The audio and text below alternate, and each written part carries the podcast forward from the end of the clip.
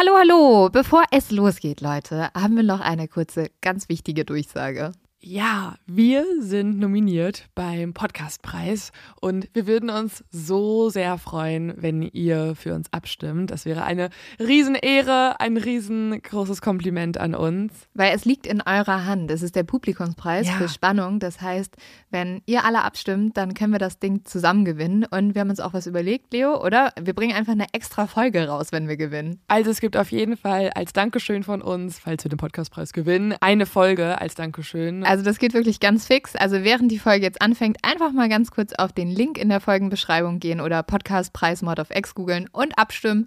Dankeschön! Dauert nur wenige Sekunden und man muss sich auch nicht registrieren. Und jetzt geht's los mit der Folge.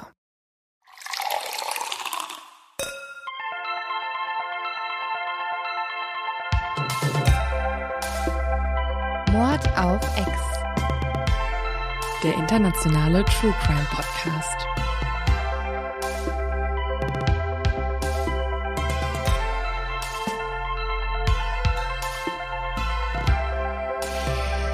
Frau Bartsch ist in the house. Hallo. Herzlich willkommen bei einer neuen Folge Mord of X.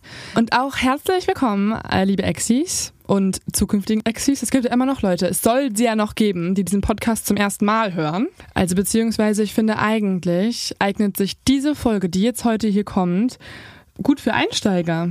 Es geht um Ted Bundy. Ja, das ist für mich der Einsteiger-Case schlechthin. Sollen wir wieder einfach den Pre-Talk direkt skippen und weitermachen mit Boah, Ted ich wollte Bundy? kurz noch Sachen erzählen, die niemanden interessieren. Ja, bitte, dann auch das. Und zwar fühle ich mich so sommerlich, weil erstmal ist es mega warm und zweitens habe ich einen Kaffee, wo ich Eiswürfel reingetan habe und dann so eine Kugel Eis und schmeckt extrem lecker. Danke für diese Information. Hast Lasst mich noch was erzählen. Ähm, also ich war gerade auch spazieren, so zehn Minuten, da habe ich noch was gegessen und jetzt möchte ich über True Crime reden. Oh, schmeckt fantastisch. Und zweitens ähm, äh, geht's heute weiter mit dem äh, kompletten Wahnsinn des Ted Bundys. Es ist Teil 2, aber es ist eher die Nerd-Folge, finde ich. Die Deep Dive, Nerd Talk, Ted, Psychoanalysen-Folge. Und deswegen, finde ich, kann man sie sich auch so anhören eigentlich. Also klar, wenn ihr euch jetzt interessiert, was hat er bisher gemacht, dann hört euch den ersten Teil an. Aber eigentlich gehen wir heute richtig tief rein in den ganzen Psychoscheiß und äh, die Frage, warum ist ein Mensch so und wie erklärt er sich das und wie wird man so und was ist mit ihm einfach? Also diese große Frage, warum? Ja, was war eigentlich, du hast doch gesagt, dass Ted Bundy dich dazu gebracht hat, so von True Crime fasziniert zu werden, oder? Ich glaube, die Doku, ich fand die Doku einfach so krass. Und wie war das? Dann hast du die Doku geguckt und hast gedacht, hm, irgendwie bin ich jetzt mehr interessiert an, an dem Leben so eines verrückten Menschen als hier alle anderen Menschen. Ja, ja.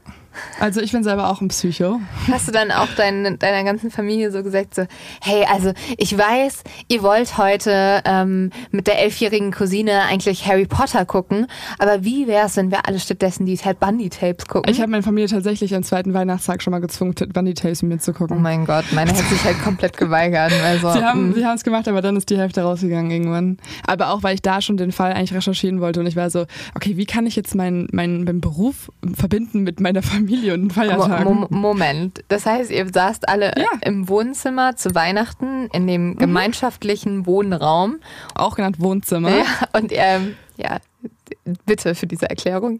Ähm, und am Ende saßt du da alleine an Weihnachten und alle, deine ganze Familie ist geflohen. Ja, dafür ist ein Laptop auf meinen Schoß gewandert und ich habe Notizen gemacht. Wie so eine Wahnsinnige. Nur noch so. Ich habe auch gar nicht gemerkt, dass alle Oh, rausgegangen sind. Weihnachten, Ich hab- Leonie! Ich habe hab auch so noch geredet mit denen und immer so, boah, ne, könnt ihr es glauben? Und dann hat keiner mehr geantwortet. Und dann hast du immer so gesagt, das ist wieder das größte Weihnachtsgeschenk für mich. Und alle, alle so, langsam rückwärts Und gehen. das- das- langsam. Äh, es scheint, als wäre ich einfach ein wirklich fucking Weirdo.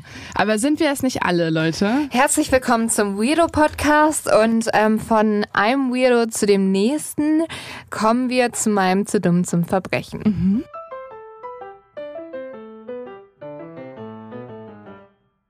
Ich hatte eigentlich eins rausgesucht, wo Leute Spargel geklaut haben, aber einfach weil ich sehr Lust auf Spargel hatte.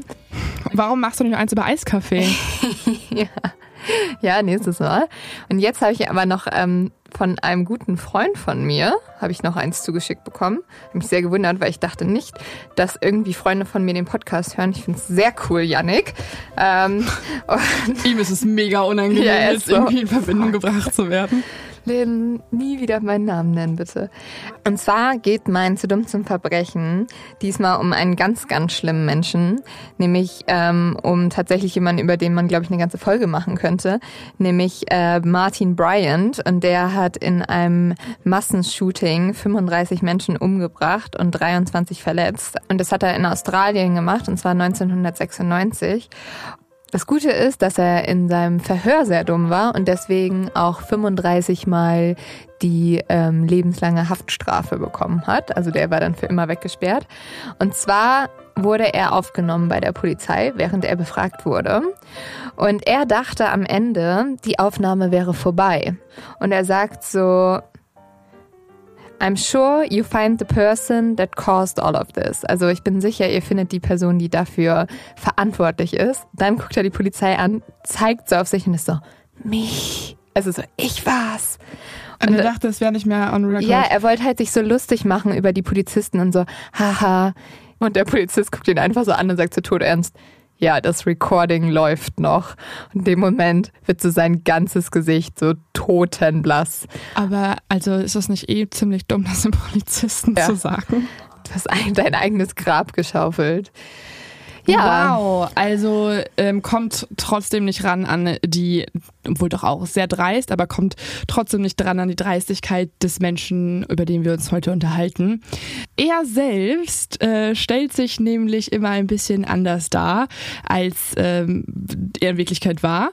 Und dazu gehört, dass er, wie wir schon gesagt hatten, äußerst manipulierend war, aber auch super von sich selbst überzeugt, TV-friendly, wie die Amerikaner sagen würden, also sehr telegen. Und er sagt das hier über sich. That basically I was a normal person. Um, I wasn't a pervert in the sense that you know people look at somebody and say, "I know there's something wrong with him," and just tell. I mean, I, I was essentially a normal person. I had good friends. I, I, uh, I led a normal life, except for this one small but very potent and very destructive segment of it that I kept very secret and very close to myself and didn't let, let anybody know about it. Ach ja, Ted, also du warst so ein normaler Mann, außer ja. dass du halt so ein kleines Geheimnis für dich hattest. Also so stellt er es halt da, ne? Es ist halt so, als würde er so sagen so, ja, also ich war ein ganz normaler Mann, ähm, total sozial, aber nachts habe ich mal gehäkelt und das sollte halt niemand wissen, weil das war peinlich. Unmännlich. Und du bist halt, du hast nachts Frauen umgebracht. Du bist kein normaler Mann. Nein. Also er hat äh, nochmal auf Deutsch gesagt, im Grunde war ich ein normaler Mensch. Ich war kein Perverser in mm. dem mhm. Sinne, dass die Leute jemanden ansehen und sagen, ich weiß, mit dem stimmt was nicht. Ich war im Grunde ein ganz normaler Mensch. Ich hatte gute Freunde, ich führte ein normales Leben, bis auf diese eine kleine Sache, die ich sehr für mich selbst behalten habe.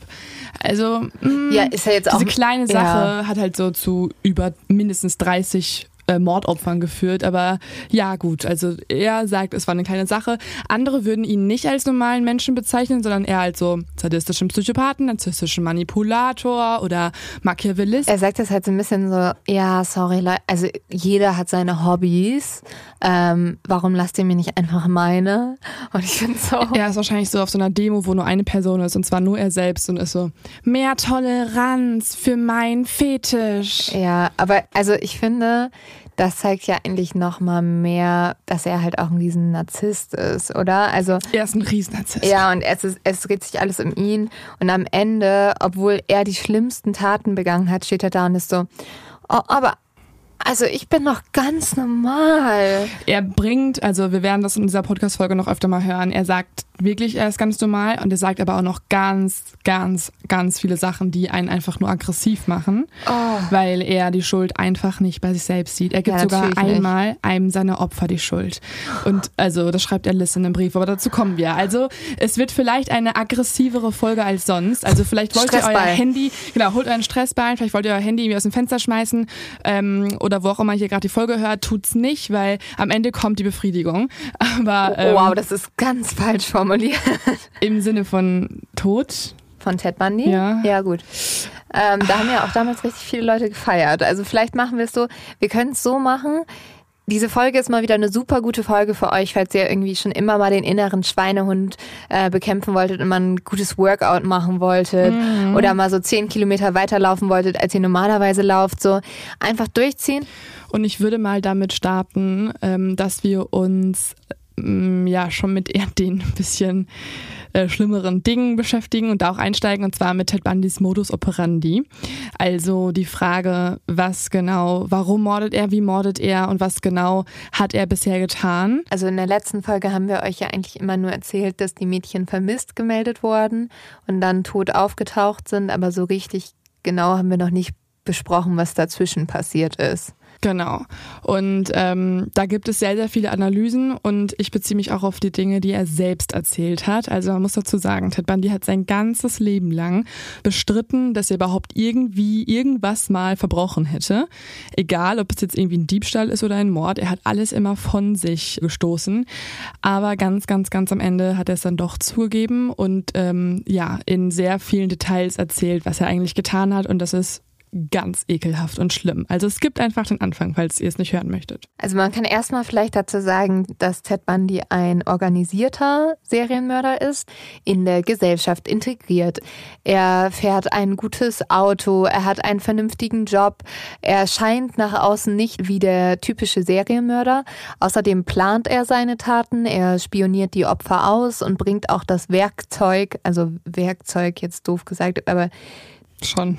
Ja, also die Mörderwaffe bringt er mit zum Tatort und verwischt ganz bewusst die Spuren. Also Ted wusste ja auch dadurch, dass er so lange bei der Polizei gearbeitet hat oder nicht bei der Polizei, aber in diesem Police Department und zum Beispiel bei der Suizid-Hotline und als Jurastudent wusste er zum Beispiel, was er nicht am Tatort zurücklassen durfte, weil man dann auf ihn hätte schließen können. Genau. Also das zeigt einfach den Serienmörder-Typus. Also er ist wirklich extrem gut vorbereitet und das sieht man zum Beispiel auch daran, dass er in seinem Auto den Beifahrersitz ausgebaut hat. Also krank einfach. Er hat sich gedacht, okay, wenn ich die Mädchen äh, ausspioniere und dann mir eine gefällt, so sagt er es auch selbst, also wenn er irgendwie eine ausgesucht hat.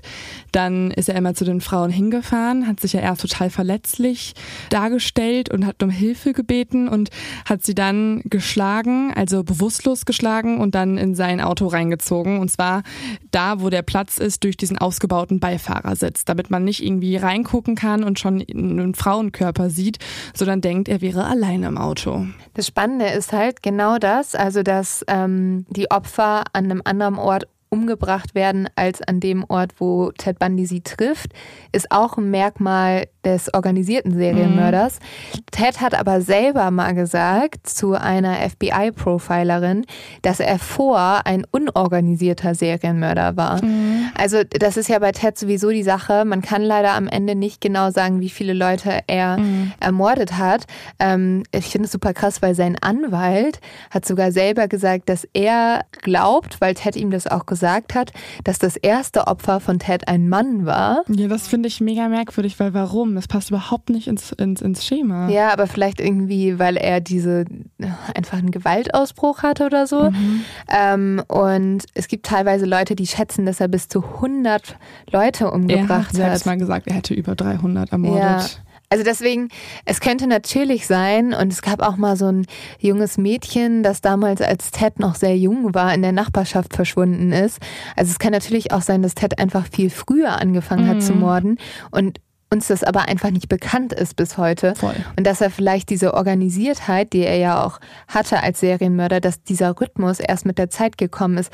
Weil man muss auch sagen, dieser ähm, Angriff auf Karen Sparks, über den ich letztes Mal gesprochen habe, was ja so als sein erster Übergriff gesehen wird, der ist extrem brutal dafür, dass es die erste Tat sein sollte. Also, dass er ihr sofort irgendwie einen Bettpfosten mhm. in die Vagina gerammt hat. Was er übrigens, das hat er sehr oft gemacht, dass er Frauen wenn wir schon bei Modus operandi sind, mm. dass er irgendwie er hat auch einmal eine Deo-Flasche oder so. Ja, Haarspray. Ja. Es ist wirklich so schlimm. Er hat echt das genommen, was er gerade gefunden hat in der Wohnung, um oh. den Menschen noch mehr Schmerzen zuzufügen.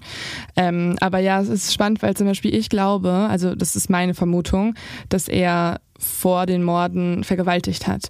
Mhm. Und er hat nämlich selber schon mal irgendwann gesagt, das war gar nicht geplant, dass die erste Person sterben sollte. Es war eher so, er hat dann die Menschen bewusstlos gewürgt oder halt getötet, damit sie nicht mehr darüber reden können, dass er sie vergewaltigt hat. Mhm. Und so ist es dann Step für Step gekommen. Aber das ist auch wieder nur eine Story von ihm. Ich kann mir schon vorstellen, dass der einfach schon immer ein Monster war. Ja, ja. Also und dann ähm, bezogen auf den Modus operandi ist auch noch wichtig zu erwähnen, dass er ganz oft auch getrunken hat vor seinen Morden. Er hat selbst dann später gesagt, das hat ihm geholfen, so ein bisschen seine Skrupel abzulegen. Deswegen war er oft sehr betrunken und hat den rationalen Teil im Gehirn quasi ausgeschaltet.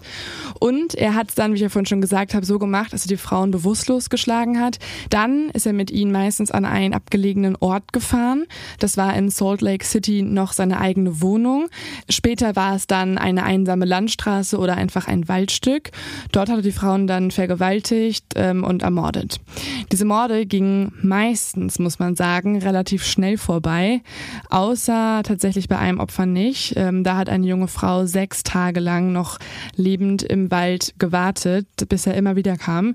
Sie war gefesselt an einem Baum und irgendwann ist sie dann an ihren Verletzungen gestorben. Es war eine der Frauen, die er an dem See entführt hat. Und da hat er auch erst die andere Frau vor der umgebracht mhm. und sie musste dazu gucken und hing dann halt ewig noch an diesem Baum und ist halt dann am Ende eines sehr schmerzhaften Todes gestorben. Ja, also wirklich krank, was man, also was diese Frau erlebt hat, das will man sich nicht vorstellen. Also, das ist jetzt auch nochmal ein Teil, der bezieht sich auf so ein bisschen seinen Serienmördertypus, weil es gibt nämlich, bisschen so in der, wenn man das so bezeichnen möchte, Serienmörderwissenschaft, verschiedene Arten von Mördern. Einmal die Prozessmörder und dann die Resultatmörder. Also die Prozessmörder, die genießen diesen ganzen Prozess des, des Ermordens und die Resultatmörder möchten eigentlich das Ergebnis am Ende haben und zum Beispiel die Leiche einfach nur für sich haben. Bei Ted Bundy ist es ganz interessant, dass er beides irgendwie ist. Also zum einen einen genießt er wirklich den Prozess dieses Jagens, wie er es selber bezeichnet, und dann halt auch den Mord an sich.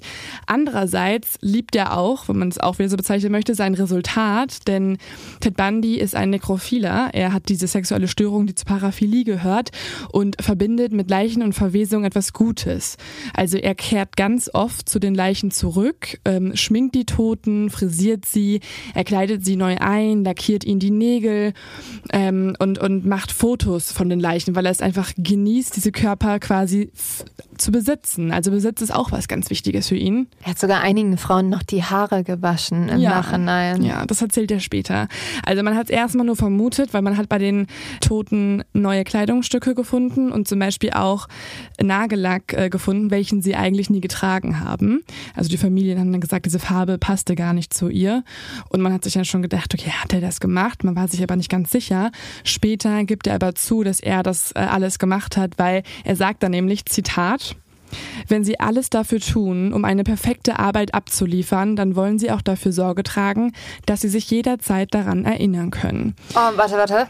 Kotzwirk, ey. Mhm. Was für ein Arschloch. Es kommt noch so viel mehr. Also, dass man einen Mord mit einer perfekten Arbeit vergleicht. Mhm. Boah. Ja, so krass. Blah, blah, blah. Und ja, also diese Nekrophilie wird ja ganz oft ausgeübt, um irgendwie diesen maximal ergebenen Sexpartner zu haben. Bei Ted Bundy ist es aber viel mehr so, dass er die Menschen zu seinem Besitz machen wollte. Und die große Frage dahinter ist ja jetzt, warum, Ted? Warum? Warum, warum Ted? kaufst du dir keinen coolen neuen Fernseher und nimmst das als Besitztum oder einen Hund? Da hast du doch was Lebendes. Warum musst du Menschen äh, besitzen? Das ist ja diese riesengroße große Frage. Und die ja, bisschen frustrierende Erkenntnis ist, dass man bis heute da auch noch keine richtige Erklärung gefunden hat. Denn ähm, es gibt ja Menschen, die meinen, dass Serienmörder so geboren werden. Dann gibt es aber wieder Menschen oder Expertinnen und Experten, die sagen, dass sie so gemacht werden von ihrem Umfeld. Tatsächlich gibt es aber noch keine offizielle Erklärung, was genau denn eigentlich passiert ist. Also man denkt dann irgendwie auch so eine Mischung aus beiden. Bei Ted Bundy aber ist es so, dass er selber sagt, seine Kindheit war nie ein Problem. Also er behauptet felsenfest, er hat die wunderbarste Kindheit jemals gehabt in der normalsten Familie Amerikas und das würde eigentlich zum ersten Mal in der Geschichte einen Serienmörder hervorbringen, der nicht in krassen Verhältnissen aufgewachsen ist. Gut, man muss aber auch sagen, was Ted sagt und was die Wahrheit ist, sind mhm. auch immer zwei ganz andere Geschichten, weil Ted wollte halt gerne aus dieser perfekten Familie genau. kommen. Also wir können ja einfach mal reinhören, was Ted selbst über sein Leben sagt oder über seine, seine Herkunft, seine Kindheit speziell. I grew up in a wonderful home with two dedicated and loving parents, uh, one of uh, five brothers and sisters. A home where we as, our, as children were the focus of, of my parents' lives, where we regularly attended church, uh, two Christian parents who did not drink, they did not smoke, there was no gambling, there was no physical abuse or fighting in the home, but it was a fine, solid Christian home. Also nochmal kurz ähm, auf Deutsch. Ähm, er sagt, ich wuchs in einem wunderbaren Zuhause mit zwei bemühten, liebevollen Eltern auf, als eins von fünf Geschwistern. Einem Zuhause, wo wir als Kinder der Mittelpunkt im Leben meiner Eltern waren. Wir besuchten regelmäßig die Kirche, zwei christliche Eltern. Sie tranken nicht, sie rauchten nicht, Gezocke, es gab keine Gewalt oder Streit im Haus. Also alles mega, mega gut, wie er erstmal sagt.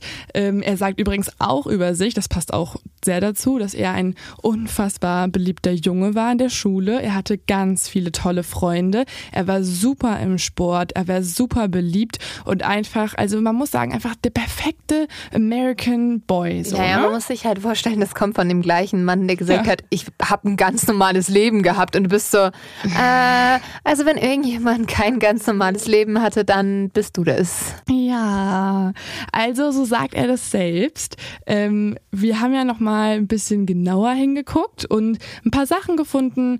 Und zwar kam Ted Bundy am 24. November 1946 zur Welt. Also für die ganzen Astrofreaks eher Skorpion. Keine Ahnung, was das bedeutet, aber ja, vielleicht passt es ja in die eine oder andere Analyse. Skorpione sollen sehr schwierig sein, habe ich ja, mal gehört. Das soll das schwierigste Sternzeichen sein. Also mein Bruder ist Skorpion und ich habe ihn sehr gern. Also jetzt kein Angriff an alle Skorpione. Aber auch Ted Bundy war Skorpion. Aber Ted Bundy. Also Lorenz. Ich habe auch erstaunlich viele Ex-Freunde, die Skorpion waren. Mhm.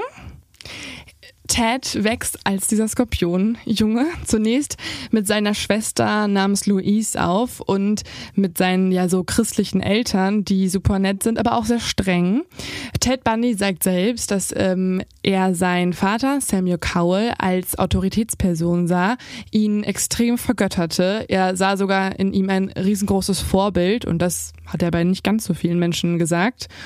Laut anderen Familienmitgliedern gibt es aber auch andere Berichte über diesen ja so mega coolen Samuel. Er wird von anderen nämlich als ein also nicht nur als ein tyrannischer Schläger bezeichnet, sondern auch als ein religiöser Fanatiker, der schwarze Italiener, Katholiken und Juden gleichermaßen hasste. Also ein hasserfüllter Mensch, hatte übrigens auch noch andere Vorlieben, hat nämlich zum Beispiel den Familienhund regelmäßig am Schwanz gezogen und geschlagen und ein weiteres Hobby war, die Katzen in der Nachbarschaft genauso herumzuschleudern. Und er war ja jetzt nicht nur gewalttätig gegenüber Tieren, oder? Ja. Er hat es nämlich auch irgendwann auf seine ähm, Frauen übertragen, also auf seine Tochter und auf seine Ehefrau. Diese wurde von Ted immer als eine sehr schüchterne und gehorsame Frau beschrieben, die unter Depressionen litt und irgendwann auch in eine psychiatrische Klinik eingewiesen wurde. Hat vielleicht irgendwie auch zu tun mit der Gewalttätigkeit ihres Ehemanns. Außerdem wurde berichtet, und das ist jetzt ein bisschen fragwürdig, dass Samuel seine Tochter Louise und seine Frau zwar geschlagen hat, aber Ted nie geschlagen hat. Also Ted ist sozusagen mit Gewalt um sich herum aufgewachsen, die an Frauen ausgeführt wird. Und da gibt es verschiedene wissenschaftliche Studien, die belegen, dass wenn Menschen Gewalt immer nur an anderen Menschen sehen, gerade an dem gleichen Geschlecht, dass sie das dann verinnerlichen und genauso gewalttätig auf, äh, gegenüber eben Frauen auch selbst werden. Ja, wenn das halt die Männerfigur war, die ihm vorgelebt wurde. Man muss aber auch sagen, also es gibt schon einige Leute, die auch vermuten, dass Ted ebenfalls missbraucht wurde von seinem Vater. Ja, das ist halt das Merkwürdige. Aber weißt du, wer es vermutet? Er selbst sagt das am Ende. Also vor seiner mhm. Hinrichtung stellt er sich nochmal hin und sagt, hey, ich war selber doch das Opfer und sagt er wirklich ein paar Stunden vorher. Das ist halt seine eigene Erklärung. Ne? Hauptsache nicht er selber hat die Schuld, sondern irgendwelche anderen Menschen. So, und, und in dieser mega harmonischen Kindheit gibt's aber dann doch ein schockierendes Ereignis, was Teds ganzes Leben umwirft. Ich finde halt, diese Kindheit war bisher überhaupt nicht harmonisch. Das sagt er ja immer, deswegen denke ich also. so, okay, dann mach ich's mit deinen Worten. Nein, das war überhaupt nicht, nee, überhaupt nicht, ja. Ähm, aber es gibt diesen einen krassen Schockmoment, denn Ted findet dann irgendwann heraus, man weiß nicht genau, wann das war, also wie alt er da war, weil es da auch verschiedene Erzählungen gibt, aber es gab den Moment, wo er herausgefunden hat, dass er mit einer kompletten Lüge aufgewachsen ist. Denn die Eltern, die er immer als seine eigenen Eltern gesehen hat und, und sich sicher war und die geliebt hat, sind gar nicht seine Eltern, denn seine wahre Mutter ist seine Schwester, Louise. Der Altersunterschied ist auch nicht groß, aber stellt sich irgendwann heraus, heraus, das ist in Wahrheit seine Mutter. Das haben damals anscheinend Familien relativ häufig gemacht, wenn es ein uneheliches Kind gab, ähm, um halt Schande. sozusagen, ja genau, um die Würde der Tochter zu behalten, haben dann die Eltern sich das, dem Kind angenommen und haben so getan, als wäre es ihr eigenes. Das heißt, der Vater, von dem wir die ganze Zeit gesprochen haben, ist halt eigentlich Teds Großvater. Genau. Und das findet er irgendwann raus. Ähm, Louise hat eigentlich versucht, den Sohn wegzugeben, hat dann aber total geweint, kam nicht klar, dann musste Ted zurückgeholt werden, was ja eigentlich was Positives ist, aber trotzdem haben die Großeltern gesagt, das ist eine Schande, dass du als so junge Frau ein Kind schon hast und auch unehelich. Wir ziehen den Jungen jetzt auf. Aber irgendwann zieht auch Louise aus bei ihren Eltern und nimmt Ted mit. Und dann heiratet sie den Kantinenkoch Johnny Bundy und deswegen heißt Ted eigentlich auch erst Bundy mit Nachnamen. Johnny Bundy hat sich auch immer total Mühe gegeben und wollte eigentlich eine gute neue Vaterfigur werden für Ted. Aber man muss sagen, es war eigentlich schon ein bisschen zu spät, denn Ted war schon zu diesem Zeitpunkt so antisozial äh, eingestellt, dass er jegliche Annäherungsversuche abgelehnt hat. Er war immer alleine. Er ist alleine durch die Straßen gegangen und hat irgendwelche Leute ausgespannt und hat wollte eigentlich mit dieser neuen heilen Welt nichts zu tun haben. Also ähm, ja, das ist seine Kindheit und jetzt sind wir in der letzten Folge ja stehen geblieben bei einem Moment, wo Ted zum ersten Mal tatsächlich verhaftet wurde. Er konnte jetzt endlos lange immer wieder entkommen oder sich davon schleichen und die die Spur verwischen und niemand hat angenommen, dass er der Ted ist, nach dem man sucht. Aber durch eine glückliche Entdeckung eines Polizisten wurde er ja jetzt erstmal verhaftet. Du hast ja schon erzählt, letzte Folge, dass es damals äh, angenommen wurde, dass er erstmal nur ein Einbrecher ist, weil so ein toller, wohlerzogener ähm, Jurastudent kann ja kein Mörder sein. Das geht ja gar nicht. Der ist ja auch noch Republikaner. Oh mein Gott, das geht nicht. Aber mit der Zeit verdichten sich die Hinweise, dass dieser Mann Ted der Ted ist, nach dem man jetzt schon sehr lange sucht. Wow, also es gibt jemanden, der heißt Ted, der sieht so genauso aus wie der Mann, den ihr sucht. Und er wurde auch noch eigentlich mit den ganzen Mordwerkzeugen erwischt. Ja. Das kann doch gar nicht sein, dass es der Ted ist, den wir suchen. Also ich bin jetzt echt stolz auf unsere Detektivleistung hier. Mhm. Ne? Also wirklich, das haben wir toll geleistet hier im Polizeirevier. So ein paar Sachen kombiniert, ganz cool. Ähm, könnte auch daran liegen, dass Liz sich jetzt schon mehrmals bei der Polizei gemeldet hat und Liz immer noch ein bisschen hin und her schwenkt zwischen, okay, mein Mann ist ein Mörder und dann andererseits, mein Mann ist ein Traumprinz und er ist jetzt verlobt mit mir und alles. Ja, das ist so bisschen ihre Situation. Die Ermittler sind jetzt aber zum ersten Mal so klug, dass sie auch über die Staatsgrenzen miteinander kommunizieren. Das wurde ja auch schon sehr lange nicht getan und das hat Ted Bundy auch genau so vorhergeplant. Also er wusste, wenn ich die Klamotten, sagt er auch später, wenn ich die Kleidung meiner Opfer in Colorado abliefere und aus dem Auto schmeiße, dann wird die da gefunden und damit wird nichts getan. Wenn ich die Leiche in Utah ablege, dann wird die gefunden und niemand kann es connecten. Und wenn ich auch noch in Seattle wohne, dann schon gar nicht erst. Also das war seine Kalkulation, aber das wird nun zum ersten Mal so ein bisschen geändert, denn nun finden Ermittler aus den verschiedenen Staaten zusammen und sie gucken sich Ted mal ganz genau an. Sie überwachen ihn erstmal und dann durchsuchen sie auch seine Wohnung und finden in dieser Wohnung Karten von verschiedenen äh, Skiresorts in Colorado. Und das Gruselige ist, auf dieser Karte mit diesen ganzen Hotels sind Häkchen gemacht worden an den Orten, wo Frauen verschwunden sind. Oh. Also es war halt echt so eine Jagdkarte oder so eine To-Do-Liste oder wie man es auch bezeichnen möchte. Außerdem finden sie in Teds Wohnung auch eine Broschüre äh, von einer Highschool-Theateraufführung und das ist genau die Aufführung, wo Deborah Kent entführt wurde. Also auch da hat es sich anscheinend was aufbewahrt. Und in der Wohnung sind noch ein paar andere Dinge, die findet die Polizei aber nicht. Ted sagt jedoch später, dass er zu diesem Zeitpunkt noch Polaroid-Fotos von seinen Opfern in der Waschküche versteckt hatte. Und die hat er nach der Durchsuchung sofort vernichtet. Aber die hätte man finden können und dann wäre alles klar gewesen. Ja, Ted war sowieso dafür bekannt, dass er halt auch immer so Souvenirs mitgenommen hat, um sich halt an seine Opfer zu erinnern. Manchmal waren das halt auch Köpfe. Wie konnte man ihn von Zac Efron spielen lassen? Obwohl das wiederum passte sehr gut, fand ich. Ja. Hat halt High School Musical für mich für immer zerstört, ne? Das stimmt. Also ja. ich finde, das kannst du auch eigentlich nicht als Zac Efron bringen, wenn du als so Highschool Teenager Star bekannt bist. Und dann bist du so, hm, als nächstes spiele ich einen Serienmörder, der zur Highschool geht und Aber seine Mädchen können wir aussucht. mal bitte über eine weitere Rolle in dem Film sprechen? Der Staatsanwalt wurde von fucking Sheldon gespielt. Wie kann man das Ja. tun? Also Sheldon, das ist sorry für diesen Schauspieler, ne? Der wird nie wieder im ganzen Leben eine andere Rolle für mich spielen können als Sheldon aus Big Bang Theory. Es geht nicht. Und wenn er dann so ein ernster Staatsanwalt ist, dann passt das einfach nicht zusammen. Nee, ach, ihr habt unsere Lieblingscharaktere kaputt gemacht. We're all in this together. As jetzt sehe ich, oh mein Gott, jetzt sehe ich Ted Bundy durch diese Highschool laufen. Tate Bundy doch safe im Auto irgendwie Psycho Killer gehört, nachdem er da Ja, irgendwie rumgefahren ne? ist und hat sich total gefreut. Ähm, ja, aber die Ermittler vernehmen nun auch zum ersten Mal Liz, was ja Sinn macht, weil sie ja schon oft reden wollte, aber Ach. nie vernommen wurde. Und sie erzählt jetzt den Ermittlern, dass sie ein paar Dinge in ihrer Wohnung gefunden hat, für die sie keine Erklärung hat. Und hört euch mal an, was das ist. Sie hat nämlich einmal bei sich im Schlafzimmer ein paar Krücken gefunden und wusste nicht, warum die da sind, weil Ted hatte eigentlich keine Verletzung. Dann hat sie eine Tüte Gips gefunden, ein Schlachtermesser, OP-Handschuhe, ein Dolch und einen Sack voller Frauenkleider. Ja, damals hatte sie ja gedacht, dass diese Frauenkleider wären, weil Ted sie betrügen würde. Ja, aber der Rest? Ja, ja, aber das hat sie alles der Polizei schon einmal erzählt, ne? Oh, die machen mich nur aggressiv. Aber ist auch verwirrend, ne? weil ich finde, Krücken kannst du ja nicht direkt zu einer Straftat zuordnen. Die findest du und bist erstmal einfach nur verwirrt. Ja, das stimmt schon. Und denkst du so, oh, der wollte bestimmt irgendwem helfen wieder. Aber also sie konnte es in dem Moment zuordnen, als sie damals gehört hat von dem einen Mädchen, das in der Bibliothek entführt wurde. Und da hat nämlich danach eine Frau ein Interview veröffentlicht, wo sie gesagt wurde, ja, ich wurde auch von einem Mann angesprochen, der so einen Gipsverband hatte.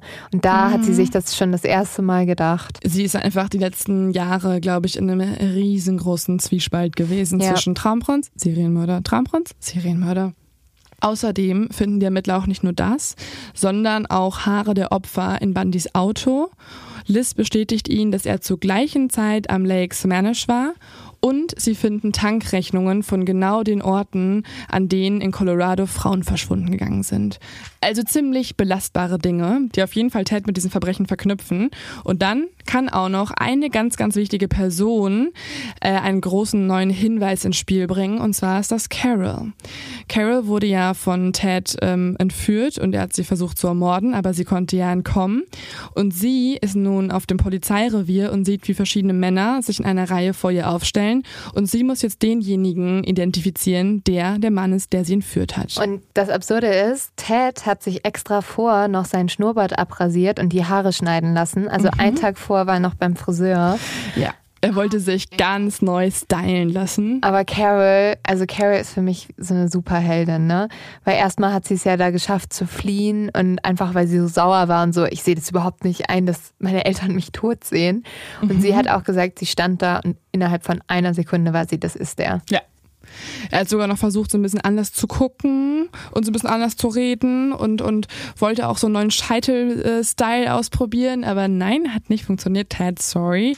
Er wurde direkt äh, identifiziert und konnte dann dementsprechend auch vor Gericht nochmal dafür auch belangt werden. Ich finde, das war sehr befriedigend zu gucken, weil man da richtig das Gefühl hat, okay, ihm wird gerade seine eklige Macht wieder genommen. Ja, er hat auch, das ist halt, das, das genau das ist ja passiert in dem Moment, also ihm wurde wirklich seine Macht genommen, denn in diesem Moment, als er im Gerichtssaal sich übrigens selbst auch verteidigt, also das macht er jetzt in jedem Prozess, er denkt immer, er wäre klüger als alle seine Pflichtanwälte, die ihm zur Seite gestellt und werden. Und er denkt auch, seine Pflichtanwälte halten ihn für schuldig und deswegen will er es selber machen. Und ich glaube, also meine persönliche Theorie ist, er wollte einfach noch mehr Redezeit, ja. er wollte noch mehr vor die Kameras treten Safe. und er wollte noch mehr so charmant und so sein, so. Hey, er fand sich halt als den klügsten Mann und den coolsten, siegesgewissesten ja. Mann aller Zeiten und hat es dann dementsprechend an sich gezogen. Aber auf jeden Fall gibt es diese Szene, wo ähm, der Richter Carol fragt, ob sie den Mann wiedererkennen könnte, der ihr das angetan hat. Und sie beginnt zu weinen und hebt dann die Hand und zeigt mit dem Finger auf Ted. Und der Richter führt sozusagen diesen Finger weiter und beide enden dann so mit ihrem Finger auf Ted.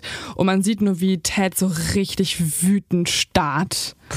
Also er ist so, und er meint auch danach, sie lügt und sie hat immer schon gelogen. Aber ähm, ja, er wird Gott sei Dank verurteilt und zu 1 bis 15 Jahren Haft verurteilt, was ich eine bisschen komische Haftstrafe finde. Ja, er so wird halt ja nur, das ist ja das Absurde, er wird ja jetzt erstmal nur für die Entführung ja. an Carol angeklagt.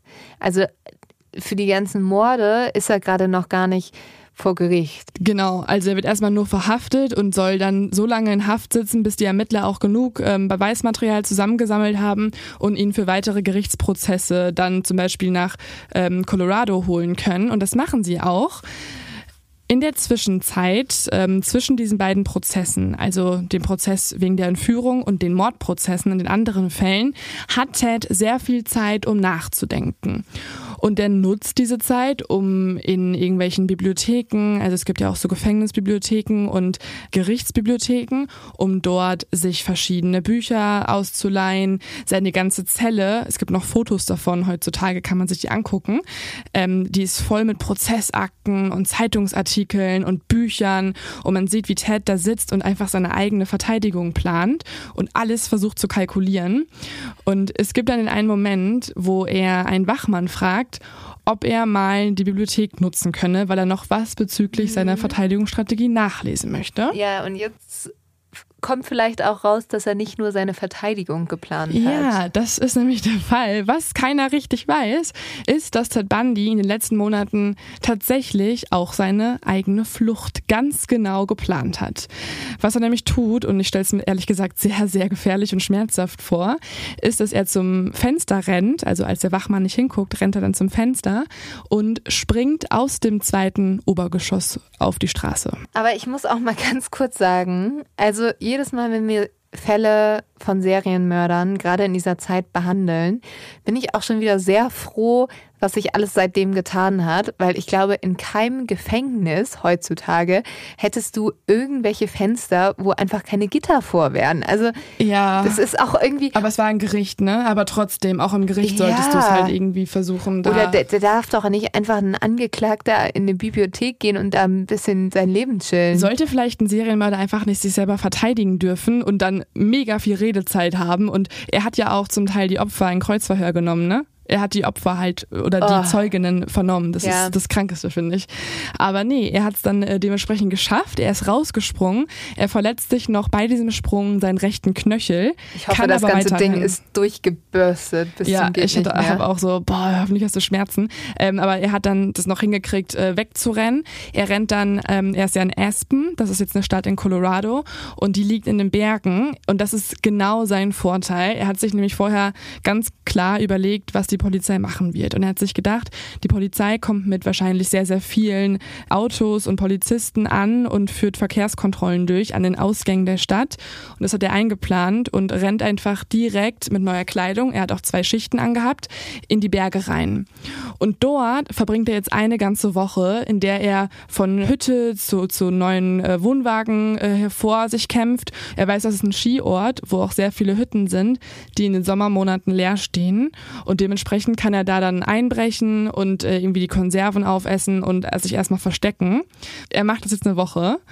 Und nach dieser Woche denkt er sich, okay, irgendwie muss ich hier auch mal wegkommen. Vielleicht hat er auch einfach wieder Bock zu morden, ehrlich gesagt, weil er wurde da erstmal nicht gefunden und trotzdem geht er wieder zurück nach Aspen, also in die Stadt hinein und will dort ein Auto klauen.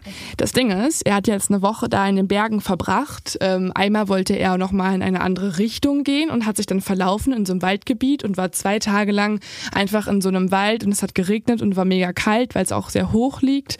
Ähm, und er ist dann eigentlich so ziemlich durch ist trotzdem dann wieder in Aspen angekommen, klaut sich das Auto und dementsprechend nach dieser eher so ein bisschen ja äh, zermürbenden Zeit fährt er nur noch in Schlangenlinien.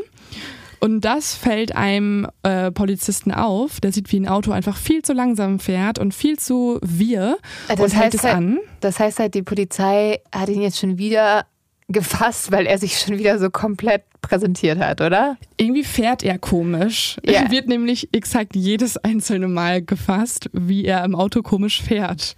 Vielleicht hätte er fliegen sollen. Vielleicht hätte er einfach einen Führerschein nochmal neu machen sollen und sich ein paar Fahrstunden nehmen sollen. ja, vielleicht, vielleicht. Nee, aber wirklich, Ted, fahr kein Auto. Das hat dich jedes Mal einfach das, die Freiheit gekostet. Äh, und so auch jetzt wieder. Also er wird wieder verhaftet und es gibt auch diese Videos und Fotos, die man sehen kann, wie er dann zurück in die Zelle gebracht wird. Und das, das Gruselige ist, er lächelt auf den Fotos, so richtig überlegen weiterhin. Und die Journalisten fragen ihn auch dann, Ted, äh, warum haben Sie es getan, wenn Sie doch unschuldig sind? Warum müssen Sie fliehen? Und er antwortet dann einfach so, ja, ich war voll gelangweilt. Es, also es gibt auch eine Vermutung, dass Ted sogar noch, also er bricht ja noch ein paar Mal aus, aber dass er zweimal einfach nur ausgebrochen ist, um zu schauen, ob er es kann. Und dann ist er einfach wieder ins Gefängnis reingegangen. Ja, hat er öfter gemacht, ja, ja. Er ist auch schon mal davor ausgebrochen in Utah. Da ist er einfach nur aus dem Fenster rausgejumpt und ins Gebüsch rein und sie waren so, okay, Ted ist im Gebüsch, alle sind hin und haben ihn wieder reingebracht. Und er war so, ja, habt ihr mich wohl gekriegt? Nächstes Mal machen wir Verstecken Next Level. Ähm, das macht er jetzt wirklich. Also nächstes Mal ist jetzt, also er wird wieder verhaftet, er ist wieder im Gefängnis und jetzt ist es ziemlich auffällig, dass Ted Bundy aufhört zu essen. Er nimmt immer weiter ab, er magert sich runter, er hat irgendwann 15 Kilo weniger auf den Rippen und ein Gefängnisinsasse in der Zelle neben der von Ted Bundy klagt, dass er nachts immer nicht schlafen könnte, weil er nachts immer so Geräusche in der Decke hört.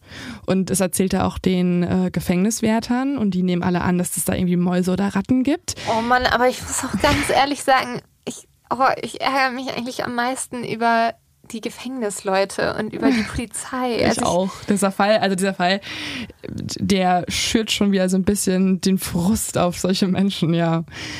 eigentlich will ich damit nur alle Leute loben, die heute in dem heutigen Justizsystem arbeiten, weil ihr macht anscheinend was richtig und ihr habt in den letzten 100 Jahren sehr viel dazu gelernt. Ja. In diesem Jahr, 1977, war es noch nicht so. Da feiern die Menschen gerade Silvester. Sie wägen sich in Sicherheit, sie stoßen aufs neue Jahr an und tanzen und feiern, während Ted wieder aus dem Gefängnis herausspaziert. Er hat es nämlich diesmal so gemacht, dass er sich so krass heruntergehungert hat und so dünn war irgendwann, dass er in einen Lüftungsschlitz reinkriechen konnte. Dieser war in seiner Zelle quasi, also im Dach seiner Zelle. Und die hat er dann aufgesägt, hat er sich von einem anderen Insassen äh, besorgen lassen, so, eine kleine, so ein kleines Messer und hat es dann aufgeschlitzt und konnte oben reinklettern. Oben war dann so eine Art Kriechraum und dort hat sich dann Ted jede einzelne Nacht umgesehen. Also er ist immer nachts hoch, ist da so rumgekrochen und hat dann irgendwann rausgefunden, okay, dieser Lüftungsschacht, der geht bis zum Gefängniswärter in seine Wohnung rein. Und der feiert ja wahrscheinlich Silvester, deswegen ist er Silvester ausgebrochen. Und tatsächlich hatte Ted recht, also genau an diesem Tag sind ganz, ganz viele Wachen gar nicht im Gefängnis, sondern feiern selbst mit ihrer Familie. Und deswegen kann er einfach so entkommen. Diesmal ist es auch alles anders. Also diese ganzen Kontrollen bringen gar nichts. Man findet Ted nicht. Und das auch nicht, nachdem man äh, nach ihm in Colorado sucht, in Idaho, in Utah und in den ganzen umliegenden Staaten. Weil Ted hat jetzt mal was ganz Ungewöhnliches gemacht. Er ist nämlich in die Sonne gefahren. Ja, Ted ist nach Florida. Also die Wochen verstreichen, keine Spur und ein braun gebrannter Mann spaziert durch Florida. Und ich würde sagen, wir brauchen jetzt mal hier so einen Miami-Sound. Ja. Welcome to Miami. Also Ted lässt es sich richtig gut gehen, Leute. Ne? Also er ist jetzt in den letzten Wochen durch sämtliche Staaten gereist. Er hat sich dann ein Footballspiel angeschaut, hat dann in der Zeit, wo hunderte von Polizisten nach ihm gesucht haben, in der Studentenbar Trinkspiele gespielt, ist dann per Bus gereist, per Flieger und am Ende einfach dann per Auto durchs ganze Land und ist jetzt wieder in Florida. Wieso wie so ein Opi, der dann retired ist. Ja, also Florida muss man sagen, ist nämlich der Staat in Amerika, wo die meisten Leute hinziehen, die in Ruhestand gehen. Auch Deutsche, ganz viele. Ich war schon einige Male in Florida und das ist ganz absurd, weil da hörst du manchmal Leute mehr Deutsch sprechen als Englisch. Ich hatte mal die sehr lustige Situation, dass ich äh, in der Schlange im Supermarkt stand und die Typen hinter mir, das waren so zwei Jugendliche, also die dachten halt, ich wäre eine Amerikanerin, ne? Und dann fing die an auf Deutsch aber immer sozusagen so, boah, die hat einen geilen Arsch vor uns. Also, pff, richtig nice so. Und haben halt angefangen mich da irgendwie auszuchecken und dachten halt haha die hört das nicht. Und dann habe ich mich halt umgedreht und war so ja danke dafür Jungs. Thanks boys. Ja aber wie wir merken also Ted hat da vielleicht mit vielen deutschen Auswanderern gechillt also Ted hat sich vor allem erstmal eine geile Zeit gemacht, weil er nämlich jetzt sich überlegt hat, wo äh, habe ich denn Ahnung von? Und das ist ja vom Studentenleben. Also Ted war ja hauptberuflich, muss man sagen, einfach Student bisher. Er ist ja jetzt mit schon irgendwie über 30 oder Anfang 30 ähm, und, und ist mittlerweile immer noch Student. Er hat nämlich nur sein Psychologiestudium abgeschlossen, aber sein Jurastudium ja noch nicht. Und deswegen beschließt er nochmal Neustart zu beginnen. Also macht er Spring Break? Naja, also man könnte sagen, er geht schon so ein bisschen in Ruhestand mit dem Unterschied, dass Ted Bundy das nicht durchhalten kann. Er hat, glaube ich, sich vorgenommen, okay, Ted, du kriegst es hin. Junge, du kriegst es hin. Du hast jetzt schon 20 Frauen ermordet und das war eine geile Sache. Ich hab's echt genossen. Ted, ich bin der Geilste. Safe, er redet wahrscheinlich auch in einer dritten Person über sich. Zu 100 Prozent. Ted, Ted, ist krass. Ted ist einfach mega krass. Ähm, aber jetzt schaffen wir das. Jetzt gehen wir in Ruhestand. Er hat sich nämlich dann da ähm, in verschiedene Uniseminare wieder eingeschrieben und man muss sich vorstellen, dieser Mann war gerade auf der American America's Most Wanted Liste die Nummer 1. Ich fische, also. Er ja, war gut. der meistgesuchte Mann Amerikas. Wie scheiße muss es eigentlich für Serienmörder gewesen sein, als dann auf einmal so das Internet erfunden wurde. Ziemlich scheiße. Die hätten eigentlich alle sich so zusammentun müssen und so, okay, Leute, es gibt eine Mission. Bill Gates töten. Ja. Wir töten jetzt Bill wir machen Gates. es doch eh schon. Das ist nur eine von vielen Personen, die wir auch töten müssen. Ja. Ähm, er hat versucht, irgendwie ein geiles neues Leben anzufangen. Er denkt sich nämlich in Florida, da werde ich ja nicht erkannt, da werde ich auch nicht gesucht. Ähm, ich kann mich bräunen und dementsprechend noch unterschiedlicher aussehen. Und vor allem äh, mietet er sich ein in eine, ja, einen Wohnblock genau gegenüber von der Studentenverbindung Chi Omega. Und da wohnen ganz viele hübsche Frauen, mit denen er auch öfter mal flirtet. Er geht sogar mit ein paar auf ein paar Dates. Das macht er alles in der Zeit. Aber das Problem ist, Ted kriegt es nicht hin, wirklich in den Ruhestand zu gehen. Ähm, denn was jetzt hier passiert ist, ist, dass sein Morddrang, seine Mordlust zu groß ist und er es einfach nicht sein lassen kann. In den Morgenstunden des 14. Januars kommt die Studentin Nita von einer Party nach Hause. Und was jetzt passiert, ist für mich eine ganz, ganz, ganz schreckliche Situation, die sie durchlebt. Als sie nämlich gerade in ihr Studentenheim geht, bemerkt sie, dass die Haustür sperrangelweit auf ist. Und sie geht dann vorsichtig hinein ins Haus und wundert sich, ihr Freund hat sie gerade nach Hause gebracht und sie wundert sich, dass das ist, weil es war eigentlich sonst immer abgeschlossen. Dann hört sie auch schon Schritte im Stockwerk über sich. Und diese Schritte bewegen sich immer weiter Richtung Treppenhaus und sie werden auch immer lauter. Nita wird mittlerweile total unheimlich und sie versteckt sich in einer Nische neben der Eingangstür, also im Schatten, wo man sie nicht sehen kann. Tatsächlich kommt auch schon wenige Sekunden später eine Gestalt die Treppe herunter. Offensichtlich ist es ein Mann, den erkennt sie daran, dass er halt, sie sieht das Gesicht von der Seite und sie sieht, dass er eine blaue Strickmütze tief in die Stirn gezogen hat. Außerdem hält dieser Mann einen länglichen Gegenstand in der Hand, der so mit Stoff umhüllt ist. Unten an der Treppe bleibt der Mann dann plötzlich stehen. Er fängt an zu lauschen, guckt sich nochmal um, sieht aber Nita nicht und verlässt dann das Haus hinein in die dunkle Nacht. Nita kommt danach raus aus ihrem Versteck und denkt, dass es erstmal ein Einbrecher war, weil wer sollte sonst da einfach halt nachts rein und warum? Und sie will gucken, was er geklaut hat. Sie läuft dann dementsprechend die Treppe hoch, um zu schauen, was passiert ist, aber auf dem Weg dorthin begegnet sie dann Karen Chandler.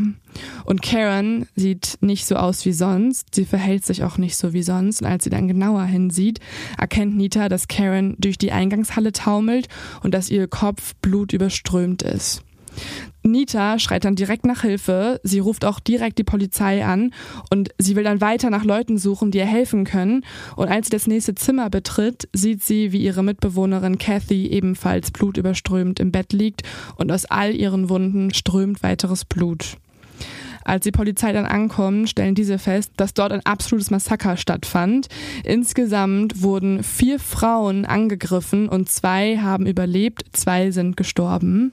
Ja, Ted ist ja wirklich von Zimmer zu Zimmer gegangen. Diese Person, man weiß zu dem Zeitpunkt noch nicht, dass es Ted ist, ist halt einfach komplett eskaliert.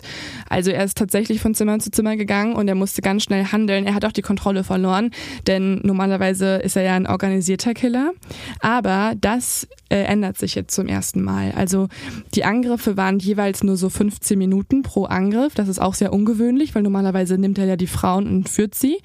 Ähm, und was noch ungewöhnlicher ist, ist, dass diese Person, in dem Fall Ted, auch von diesen vier Angriffen und zwei Morden nicht genug bekam und nur ein paar Straßen weiter, wenige Minuten später, wieder in ein weiteres Studentenheim einbricht und dort zwei weitere Studentinnen angreift.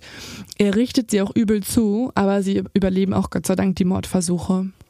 Also man sieht, Ted verliert komplett die Kontrolle. Er hat nicht nur seinen Modus operandi geändert von organisiert zu unorganisiert, sondern seine Mordlust war auch so hoch, dass er jegliche Spuren hinterlässt, dass er wie ein Monster, wie ein Tier einfach ausrastet.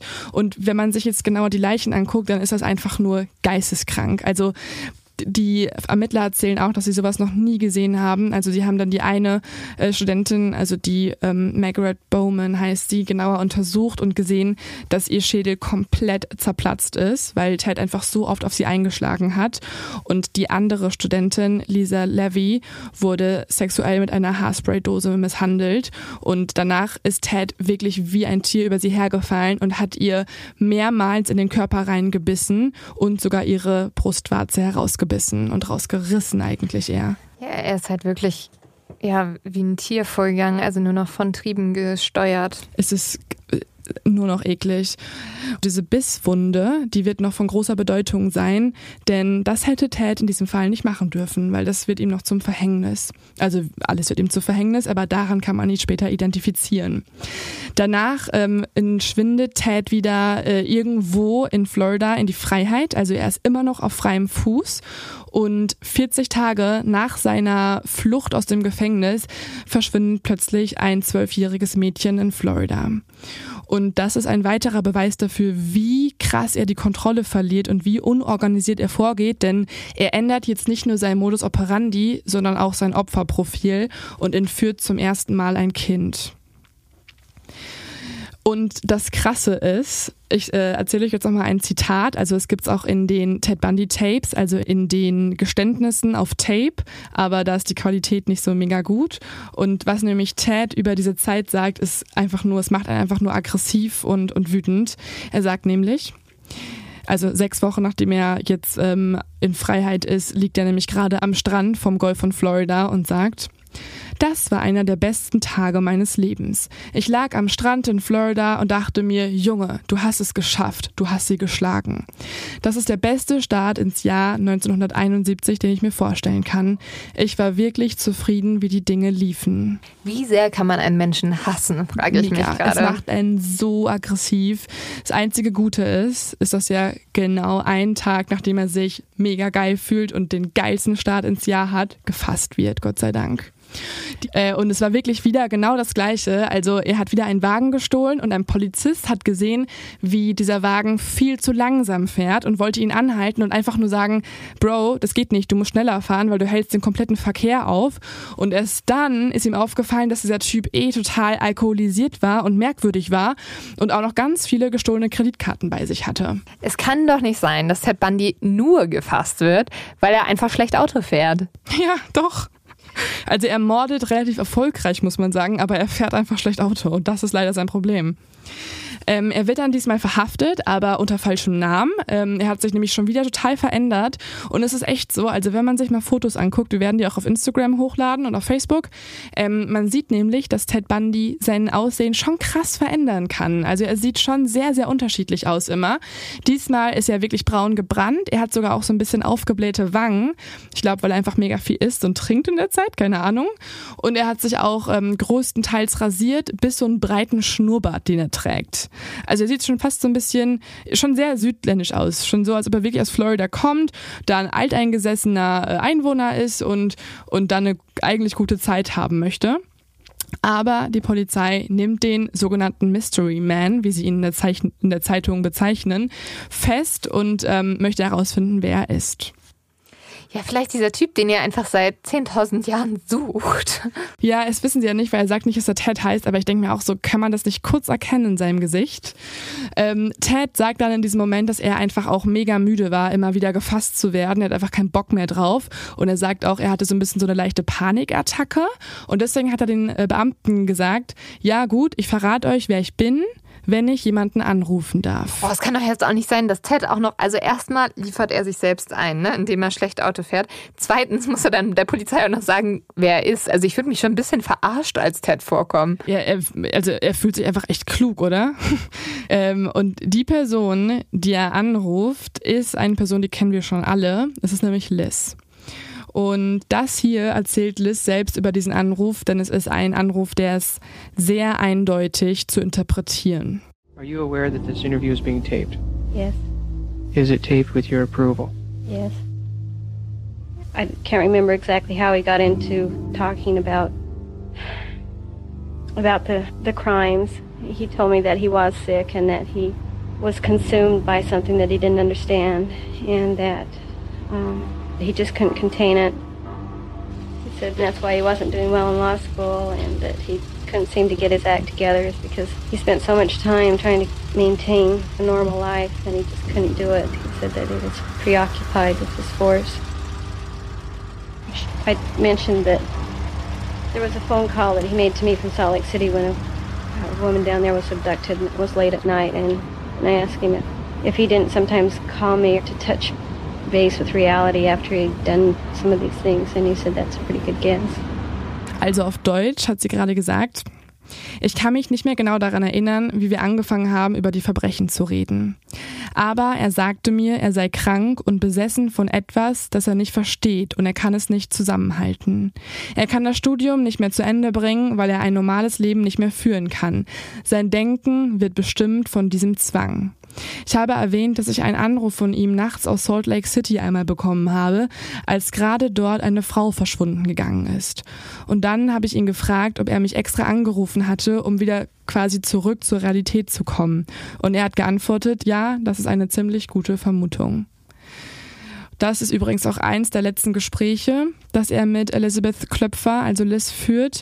Und tatsächlich sagt er ihr auch, dass sie sich nie wirklich in Gefahr befunden habe, denn sobald er den Drang in sich gespürt hat, jemanden zu töten, habe er sofort das Haus verlassen und sei erst wieder gekehrt, wenn das Gefühl verflogen war. Aber das ist auch der Grund, warum Liz sich manchmal gefragt hat, einige Mädchen sterben mussten, weil sie nicht gestorben ist. Mhm. Ich denke mir auch so, wahrscheinlich wollte er einfach nett sein in dem Moment. Ne? So, Liz, also dich hätte ich nie getötet und wollte sehr charmant umgehen mit ihr. Aber es ist eine sehr verstörende Sache von deinem Verlobten zu hören. Ja, ist vielleicht einfach auch sehr verstörend, dass dein Verlobter sehr viele Frauen ermordet hat. Komplett.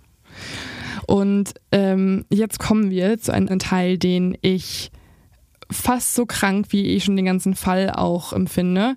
Ähm, es kommt nämlich jetzt zu spektakulären Gerichtsprozessen in Miami und in Orlando für einmal die Kai Omega Morde und dann für den Mord an Kimberly Leach, also das zwölfjährige Mädchen, das verschwunden gegangen ist. Und dieser krasse Mordprozess passt auch zu dieser ganzen Geschichte, weil das kann man sich auch ganz gut nochmal bei den Ted Bundy Tapes angucken. Das ist die vierte Folge. Denn diese Selbstinszenierung von Ted Bundy, die endet einfach nicht. Also Ted wird weiterhin versuchen, jegliche Aufmerksamkeit auf sich zu lenken und einfach den er hat eigentlich die Rolle seines Lebens, muss man sagen. Er gibt sich nämlich jetzt nicht als der reumütige, einsichtige, psychisch kranke Mann, sondern er benimmt sich wie ein TV-Star, der endlich die Rolle seines Lebens bekommen hat. Und es ist auch krass, weil das ist nämlich jetzt der erste Prozess, der in der Geschichte der amerikanischen Staaten live im Fernsehen übertragen wird. Und Journalisten aus aller Welt, also über 250 Journalisten von fünf Kontinenten, berichten live aus dem Gerichtssaal. Das alles weiß Ted und er nutzt es gnadenlos aus. Er will nämlich jetzt wieder einmal sich selbst verteidigen und macht das auch in einer sehr arroganten Art und Weise. Also er performt, er macht Scherze mit dem Richter, er gibt sich wieder siegesgewiss, er stolziert durch den Gerichtssaal, er lächelt den Kameraleuten entgegen und spielt so ein bisschen mit der Kamera und es ist einfach nur ekelhaft zu sehen, wie dieser Mensch diese Selbstinszenierung weiter noch ausnutzen kann und wie geil er sich einfach fühlt. Und tatsächlich muss man sagen, ist es auch ziemlich dumm von ihm gewesen, weil alle Anwälte ihm erstmal raten, Ted, es macht keinen Sinn, dass du dich selber verteidigst, du hast dein Studium nie abgeschlossen und es, es sind echt viele Dinge hier auf dem Tisch, also die Todesstrafe wird hier gerade verhandelt und es macht keinen Sinn, dass du es selber machst, weil erstmal kommt es auch nicht sympathisch und zweitens machen wir es eh viel besser als du und trotzdem feuert Ted sogar noch vor der laufenden Kamera seinen eigenen Anwalt im Gerichtssaal, um selber einfach reden zu können. Und er sagt dann später auch, er musste den feuern, weil er hat ihn zu wenig zu Wort kommen lassen. Und dann begeht Bundy auch einen großen Fehler im Gerichtssaal, denn als nun sein eigener Verteidiger nimmt er einen Polizisten ins Kreuzverhör und das ist der Polizist, der als erster am Tatort im Kai Omega Haus war. Und dieser Polizist ist dazu da, dass er erstmal die ganzen Geschehnisse schildert, was er vorgefunden hat. Und das Problem ist, ist, dass Ted vor den Augen aller Angehörigen und der kompletten Welt diesem Polizisten immer wieder alle Einzelheiten schildern lässt, was der Polizist dort wahrgenommen hat. Und er fragt wirklich immer wieder nach, wie hat sie gelegen? Beschreib mir ihre Hand. Wie hast du ihren Schädel vorgefunden? Was hast du dann gesehen? Sag nochmal, wie hast du es gesehen? Und alle waren schon so, Alter, hör auf, das ist einfach nur ekelhaft. Und man sieht so ein bisschen, wie besessen er von den Details ist. Und es wirkt auf alle so, als ob Ted Bundy einfach nur die Tat weiter durchleben möchte. Das ist natürlich sehr dumm, muss man das auch ist sehr sagen. dumm, tatsächlich, weil den Geschworenen ist jetzt so allmählich dämmert, dass dieser ja eigentlich vermeintliche Anwalt die grauenhaften Schilderungen in Wirklichkeit genießt. Ach, das dämmert den jetzt? Jetzt ist es offensichtlich. Davor hat er nämlich, hat er, er hat schon davor einen recht guten Eindruck gemacht, weil er kompetent rüberkam, sehr charmant rüberkam und äh, man muss sagen, der Richter hat ihn auch sehr gefeiert. Also die haben Boah. extrem viele Scherze gemacht zusammen. Sie haben sich sogar über seinen Anwalt lustig gemacht, also Ist- über den eigentlichen Anwalt. Ein bisschen Old White Man Club, oder? Komplett einfach, ne? Also wirklich komplett. Boah, das wäre auch ein geiler Merch, ne? Old, Old Man. White Man Club. Richard war's. Ähm, aber es ist echt so ekelhaft einfach, das zu sehen, weil tatsächlich sind ja auch ganz, ganz viele Angehörige da, die einfach halt immer noch trauern. Und hätte es jetzt nicht einen sehr guten Staatsanwalt gegeben, dann wäre es auch nicht zu diesem Urteil gekommen, oder zumindest nicht in der Form, also vielleicht in der Freiheitsstrafe, bei guter Führung dann sogar wahrscheinlich nur so 20 Jahre und dann wäre Ted Bundy heute wieder draußen. Aber es gab tatsächlich einen guten ähm, Staatsanwalt, der übrigens von Sheldon gespielt wird, also keine Ahnung, wie das Kann passieren er ja konnte. nur gut sein. Eben. Der ähm, hat das ähm, das Gebiss von Ted Bundy sich mal ganz genau angesehen und Mhm. hat eine Zahnfehlstellung festgestellt, die übrigens auch auf einem der Körper zu sehen ist, in der Auf- Bisswunde. Auf dem abgebissenen Nippel, ne? Ja, Von der also Frau? in, der, in die Pobacke hat er gebissen und das haben die jetzt genommen und verglichen. Ah. Ähm, und tatsächlich kommt es dann auch zu dem Moment, wo sich die ganzen Geschworenen, also die Jury, zurückzieht und in allen Anklagepunkten berät und nach sieben Stunden Beratung dann ihr Urteil verkündet. Wofür brauchst du sieben Stunden? Der Typ Yes. ist einfach schuldig. Die Mutter von Ted Bundy ist in der Zwischenzeit dann auch nochmal so auf die Bühne getreten und hat auch nochmal gesprochen und gefleht, dass ihr Sohn ja auch noch so vielen Leuten helfen könne, wenn er noch lebt und Ja, er Ähm, könnte nochmal Leute umbringen. wollte es überhaupt nicht wahrhaben. Und tatsächlich tatsächlich kommt aber die Jury zu einem anderen Urteil. Sie sprechen ihn in allen Anklagepunkten für schuldig und er wird zu Tode verurteilt. Jetzt möchte ich euch noch mal kurz einmal, einmal was vorlesen, was der Richter nämlich bei der Urteilsverkündung sagt. Er ähm, benimmt sich nämlich so ein bisschen wie Ted Bundys Vater und sagt, also erstmal sagt er, ja gut, es war ve- very evil, very, very bad, so. Aber ne? die Frauen sahen auch echt gut aus. Also Props, Ted. So. Er sagt, passen Sie auf sich auf, junger Mann. Ich sage Ihnen das aufrichtig, passen Sie auf sich auf. Es ist eine Tragödie für dieses Gericht, eine solche Verschwendung von Menschlichkeit zu sehen, wie ich sie in diesem Gerichtssaal erleben musste. Sie sind ein intelligenter junger Mann. Du wärst ein guter Anwalt geworden und ich hätte dich gerne vor mir praktizieren sehen. Aber du bist einen anderen Weg gegangen, Partner. Ich empfinde Jetzt, und das vielleicht, da meint er so, das möchte ich nochmal ganz klar feststellen. Ich empfinde keine Feindseligkeit ihnen gegenüber. Ich möchte, dass sie das wissen. Passen sie auf sich auf, Partner. Wo ich mir so denke, Ah. Junge, da sind halt gerade Mütter, die einfach nur noch Trauer spüren. Und ähm, Ted Bundy bekommt noch einen netten Oh kleinen Ratschlag Gott. mit auf den Weg. Oh mein Gott. Es ist so ekelhaft. Hä, wie kannst du das über jemanden sagen, der gerade mehrere Frauen ermordet hat?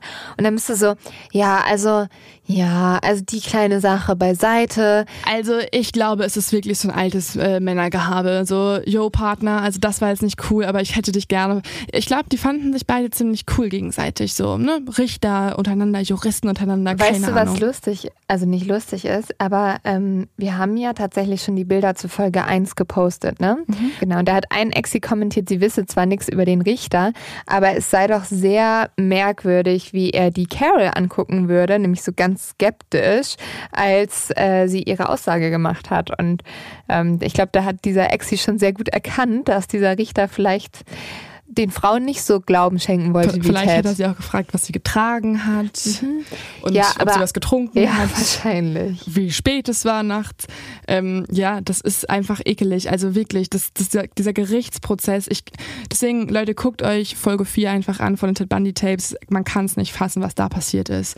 Und ähm, Ted hört sich dann auch sein Urteil an und reagiert komplett emotionslos. Er nimmt es einfach so hin. Und es kommt ja auch noch zu einem weiteren Prozess, äh, und zwar für die Ermordung der zwölfjährigen Kim Leach, also von dem kleinen Mädchen, äh, das verschwunden gegangen ist, für die auch Ted Bundy verantwortlich ist. Das wurde von über 100 von Zeugen ähm, bestätigt. Also er wurde gesehen, wie er da rumgelaufen ist, wie er mit ihr gesprochen hat, wie er mit einem weißen Van weggefahren ist. Also ähm, absolut sichere Sache. Und Ted Bundy weiß, dass die Karten sehr schlecht stehen für ihn. Und trotzdem hat er sich wieder auf was Neues vorbereitet, denn jetzt wendet er eine neue Taktik an. Es gibt nämlich eine ganz gewisse Gruppe an Menschen, die Ted Bundy gar nicht mal so schlimm finden. Und das sind vor allem die Frauen, die Ted Bundy gerne ermordet hätte, muss man sagen. Also immer mehr junge Studentinnen tauchen in den Gerichtssälen auf und hören zu, wie dieser Mörder sich vor Gericht verantworten muss. Und viele von ihnen geben auch der Presse Interviews und sagen, ja, der ist bestimmt gar nicht schuldig, der sieht auch gar nicht aus wie ein Mörder und falls er doch schuldig ist, dann hat er einfach bestimmt ein mega schweres Leben und kann da gar nichts für. Genauso wie die Menendez-Brüder. Also, Don't Fuck with Serial Killers fällt auch hier wieder ein weiteres Mal an. Ähm, aber eine Frau, die da drunter ist, in dieser Gruppe von Ted Bundy Groupies, muss man sagen, ähm, ist eine besondere Frau in diesem Fall, denn sie ist eine ehemalige Arbeitskollegin von Ted. Die beiden haben damals zusammen in dem Crime Prevention Center gearbeitet und waren Kollegen und sind seitdem eigentlich erstmal befreundet gewesen. Carol, so heißt sie, war nicht nur befreundet, sondern extrem verliebt in Ted, seitdem schon. Und sie ist sogar für ihn nach Florida gezogen, als diese Prozesse stattfinden. Und im Gerichtssaal ruft dann plötzlich Ted Bundy Carol in den Zeugenstand auf und sie soll für ihn aussagen, also über seinen Charakter urteilen. Und tatsächlich fragt er sie in dieser ganzen Fragerunde auch, Carol, willst du mich heiraten? Und sie sagt, ja. Und so heiraten die beiden in einem Prozess, der eigentlich wegen der Ermordung eines zwölfjährigen Mädchens stattfindet. Und Ted macht das mit Absicht, weil er glaubt, äh, die Jury würde ihn ja nicht verurteilen an seinem eigenen Hochzeitstag. Ja. Also er hat auch schon wieder diese andere Frau, die ihn da heiratet vor Gericht, extrem ausgenutzt. Und die zwei kriegen sogar noch ein Kind zusammen später. Das ist halt das Krasse. Also Ted wird wieder einmal verurteilt, weil es ist wirklich glasklar, was da passiert ist. Und ihr kommt dann eben halt auf den Todestrakt oder beziehungsweise erstmal in ein anderes Gefängnis. Und dort kommt es dann zu einem ja, Treffen zwischen Carol und Ted, wo man später sagt, dass da wahrscheinlich die eine oder andere Wache ähm, vielleicht auch bestochen wurde, denn Carol ist irgendwann schwanger von Ted. Und ähm, das Mädchen wird geboren, ist ein Mädchen, sie heißt übrigens Rose Bundy und ist mittlerweile halt eine erwachsene Frau. Sie hat aber ihren Namen geändert. Genau. Carol und ähm, Rose waren lange noch hinter Bundy. Es gibt sogar so Familienfotos, die echt süß sein könnten, wenn er jetzt nicht Mörder wäre. Und Ted fängt jetzt an, viele Interviews zu geben. Und tatsächlich schreibt er auch einem Ermittler, und dieser Ermittler ist Robert Keppel, ein paar Briefe, also auch John Douglas Unit. Er möchte nämlich sich dort bewerben, quasi als Profiler und möchte bei der Suche nach dem Green River Killer helfen. Das war übrigens auch eine Podcast-Folge von uns. Ähm, Folge 53 war das. Äh, da hat ähm, man tatsächlich dann im Gefängnis noch Ted Bundy interviewt und befragt und gehofft, dass er irgendwelche Tipps geben könnte, wie Serienmörder so ticken. Und das gibt's alles auch noch auf den Tapes.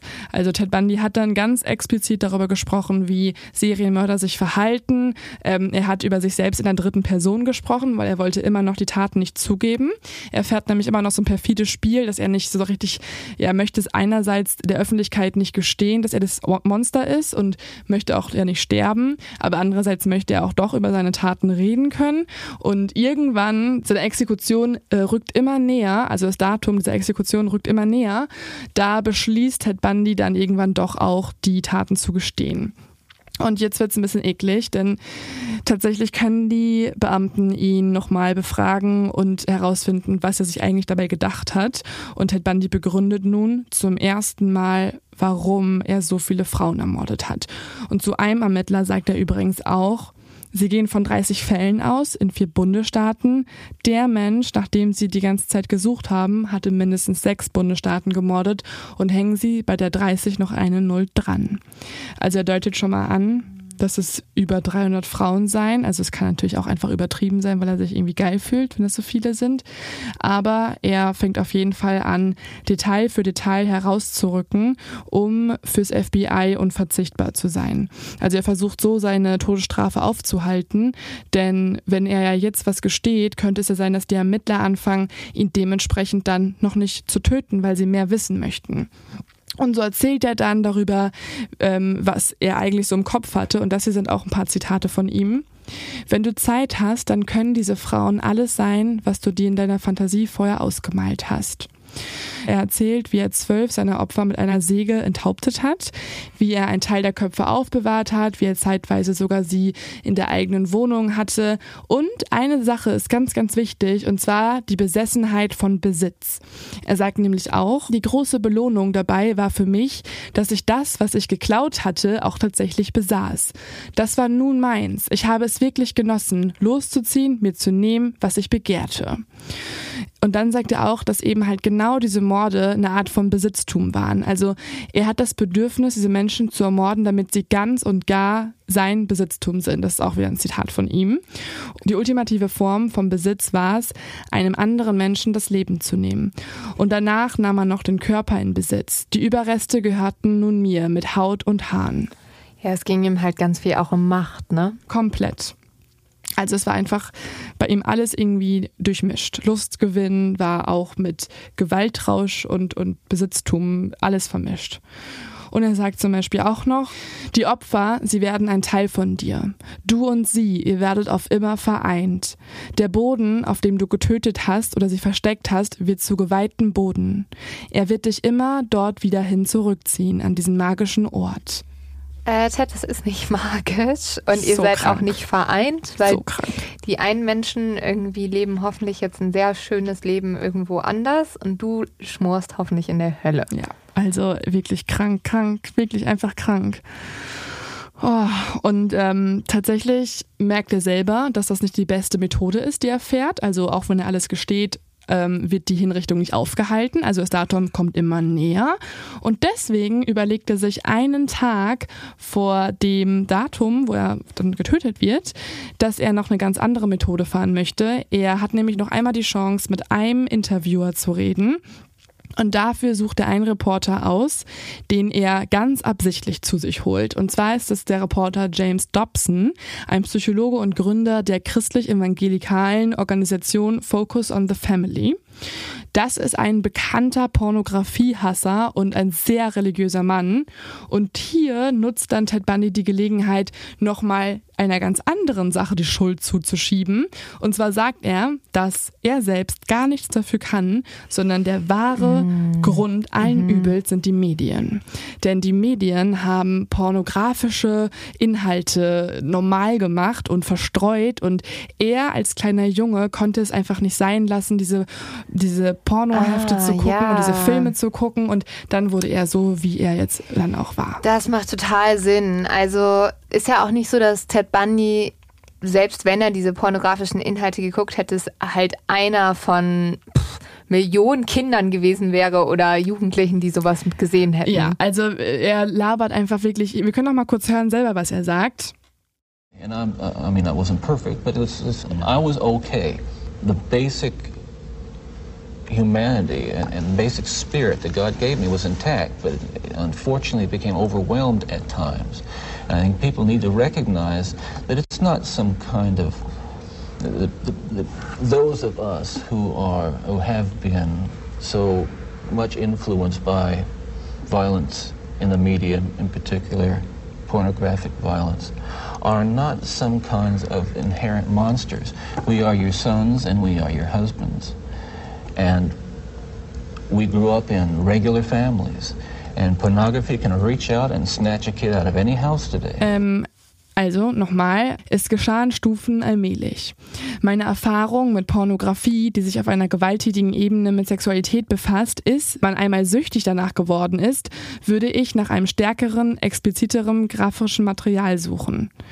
Ich war nicht perfekt, ich war okay. Die grundlegende Menschlichkeit und der grundlegende Geist, den Gott mir gegeben hat, der war intakt. Und doch leider wurde ich manchmal überwältigt. Und die Leute müssen erkennen, dass diejenigen von uns, die so sehr von Gewalt in den Medien, insbesondere pornografischer Gewalt beeinflusst worden sind, das sind nicht irgendwelche Art von angeborenen Monstern. Wir sind eure Söhne, wir sind eure Ehemänner und wir sind ganz in ganz normalen Familien aufgewachsen und Pornografie kann heute in jedes Haus hineinreichen und ein Kind dort herausreißen. Ja, genau, Ted. Also eigentlich kannst du überhaupt nichts dafür und wir sollten dich irgendwie jetzt so Chef auf, auf so einer Organisation machen, die sich gegen Pornografie einsetzt, weil, oh mein Gott, du, du armer Mensch, dass du zum Serienmörder geworden Schreib bist. doch bitte ein Buch und möchtest du auch noch an der Universität äh, einen Kurs leiten, weil deine Worte sind wirklich, das, das ändert alles. Ja, Also unsere mhm. äh, Soziologiekurse solltest du geben.